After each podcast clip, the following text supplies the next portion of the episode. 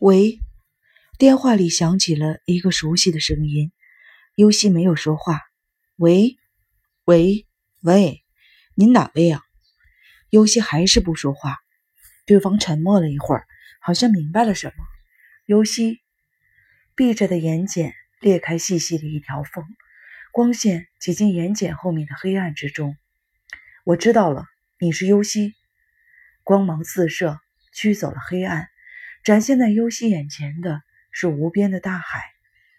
尤西闻到了海水的香味儿，鸣深山上吹下来的山风，拂干了身上的汗。刺猬，尤西终于说话了。对方屏住了呼吸，回答说：“嗯，我是刺猬。刺猬，你你在哪儿？海边一个人都没有。”无边的沙滩，平静的海面，身后是连绵的群山，没有一个人影，只有浓密的树叶在风中摇摆。我在事务所里呢，你呢？你在哪儿？那是什么地方？好像是在医院附近，我也说不清楚。什么医院？双海儿童医院吗？你在说什么呀？一时听不到对方的声音，尤西感到不安起来。刺猬，嗯，我在这儿呢。长颈鹿呢？那小子不在这儿，我们都在等你，都在找你呢。看不见，我看不见你们，哪儿哪儿都看不见刺猬，也看不见长颈鹿。尤西回头看看山，又回头看看海，还是看不见人影。是太阳被云遮住了吗？海也失去了颜色，山也沉入了灰暗。尤西感到害怕。刺猬，我怕。知道了。不要紧的，我一定会去帮助你。你知道的，我们一定会去帮助你。是刺猬强有力的声音。尤西受到了鼓舞。我知道你们俩一定会来的。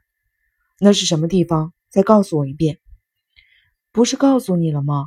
双海儿童医院附近，具体位置我说不清楚。好，听我的，做几次深呼吸，要闭着眼睛，就把它睁开。好好的看着眼前的东西，尤西虽然觉得有点害怕，还是照着刺猬说的话去做了。先做深呼吸，然后睁开了眼睛。看见了什么？刺猬问他。电话。尤西老老实实的说：“是什么颜色的？绿的。”好，慢慢的抬起头，肯定能看见地址和电话号码。念给我听。尤西抬起头来。还真是看见了地址和电话号码。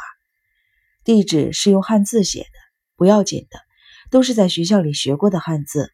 可是优信的念法有点奇怪：宇宙的宇，奈良的奈，树根的根。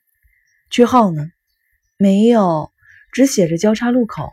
好呢，与奈根交叉路口。电话号码呢？优西照着念了一遍。明白了，我马上就去。在那等着，别动地方啊！长颈鹿也来吗？不，我一个人去。长颈鹿生我的气了吗？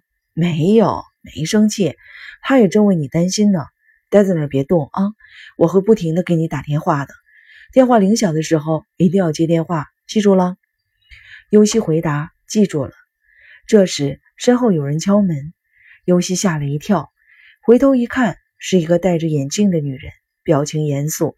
正在敲电话亭的门，尤西不由自主地抬起了左手，狠狠地咬住了自己的小臂，啪的一声挂上了电话，推门走出电话亭，就朝河边跑。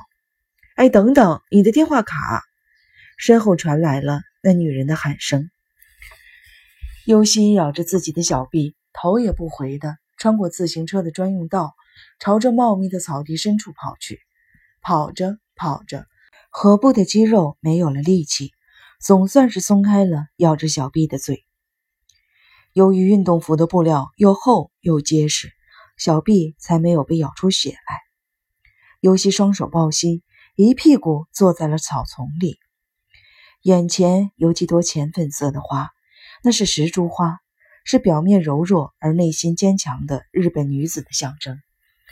在一片深绿中。开着有数的这么几朵石竹花，可怜又可爱。尤西被这几朵花吸引住了，他把脸靠着花躺了下来。天空跟石竹花一样，也是浅粉色的。这不是明深山森林里见过的天空吗？在明深山的森林里，没有怀疑和责备，只有照顾和安慰，体贴和宽容。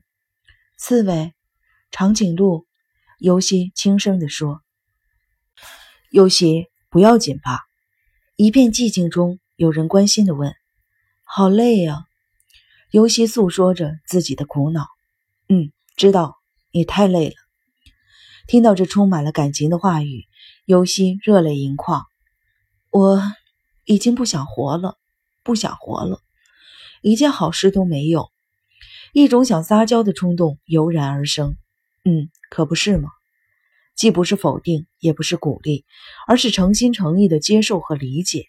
不过，你不是已经坚持下来了吗？吃了那么多的苦，了不起呀，尤西，你真的很了不起。听了这话。尤西觉得自己的身体一下子飘了起来，飘向那无限的宇宙。刺猬，长颈鹿，我是刺猬。有人在他耳边说。尤西感到有人在轻轻地摇他，于是说：“我想睡了，可以吗？”“嗯，睡吧。”游戏飘出了明深山的森林，向大海飘去。刺猬，怎么了？我喜欢你，别哄我了。游戏笑了，耳边响起了海潮声。